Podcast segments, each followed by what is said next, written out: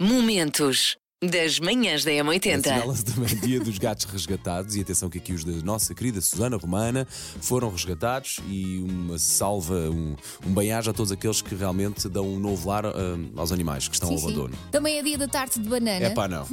Eu e bananas, esquece lá isso. Olha, o Miguel Nem batidos adora de tudo o que tenha banana. banana, É, portanto, pronto. aposto que ele ia adorar esta tarde. E hoje os parabéns vão para. A Filomena inscreveu-se ela própria, portanto, e parece-me uma mulher muito forte porque é motorista numa confeitaria, portanto, Ok. transporta doces todos os dias e não cai em tentação. Ou será que cai, Filomena? A Filomena é uma chorona, e eu acho que nisto estamos juntas, Somos todos. manas, sisters, e ouve-nos todas as manhãs, portanto, só por isso é boa pessoa. Oh, minha querida, Um muito, grande muito, beijinho. muito, muito obrigado e tenha um dia muito feliz. Manhãs da M80. 64% das pessoas não sabe como funciona o motor de um carro. Presente! Eles, é assim, aos básicos, não é? Sabes meter ao menos a água no, no limpa-parabrisas? Na- No, Eu, eu, eu sei, desde que saiba abrir o capô, porque Ok, é Sabes preciso- abrir o capô do carro? eu vou confessar que Eu estou a ir aos básicos. neste meu, carro, neste meu carro ainda não experimentei fazer isso. Elsa, eu também faço parte dessa percentagem. Eu também não sei como é que se chama. Cárteres.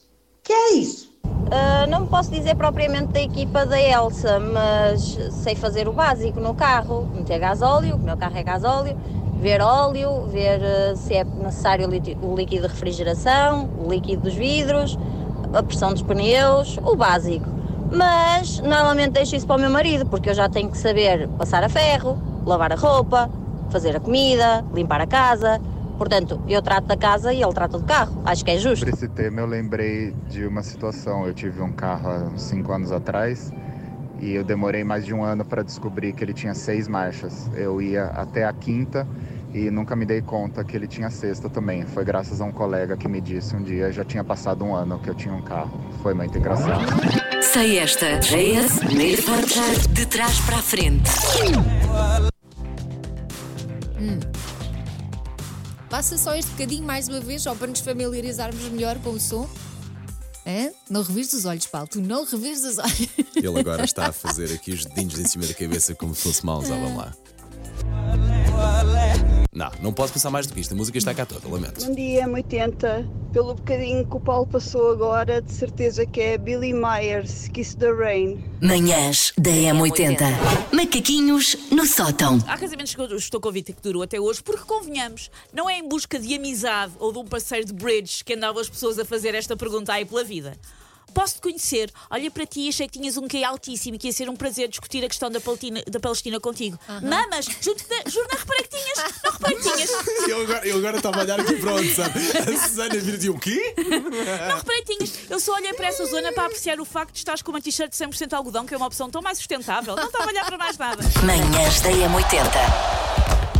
Uh, começam de hoje os europeus de pista coberta em atletismo em Istambul, na Turquia. Portugal está bem representado. Patrícia Mamona, Pablo Pichado, Ariel Domgo são alguns dos candidatos às medalhas, mas hoje o DN fala de três atletas portuguesas, três mulheres, que eu acho que são autênticas provas de resiliência e superação.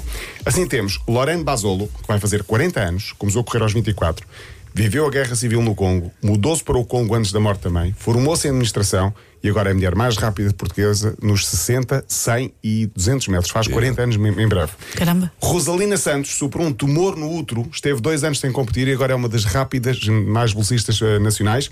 E Arialdis Martínez chegou a Portugal em 2018, engravidou, foi mãe, o pai da criança é o Pichardo, entretanto separaram-se, fez duas cirurgias à tíbia e desde outubro voltou em grande força. Em grande força, aliás. Estão as três nestes europeus de atletismo e provam que nós às vezes. Fibra. eh, E eu a arranjar desculpas sim, para não ir ao sim, ginásio, não é? Manhãs da M80. Nossa Olá, convidada, Inês. Inês Olá, Marques Inês. Inês. Eh, eu tenho que perguntar aqui uma coisa. Pá, porque eu estou a ouvir aqui as informações sobre ti. O teu maior sonho, e tem que ser isto, o teu maior sonho é ter um estúdio cheio de instrumentos e saber tocar todos. É verdade. Eu gostava de saber tocar todos os instrumentos. Quantos que é que já existem. sabe? Vamos em quantos, isso? Pois. N- não contei, mas então sei piano. A o que guitarra? eu sei a sério não é? a guitarra. É o meu instrumento. Exato.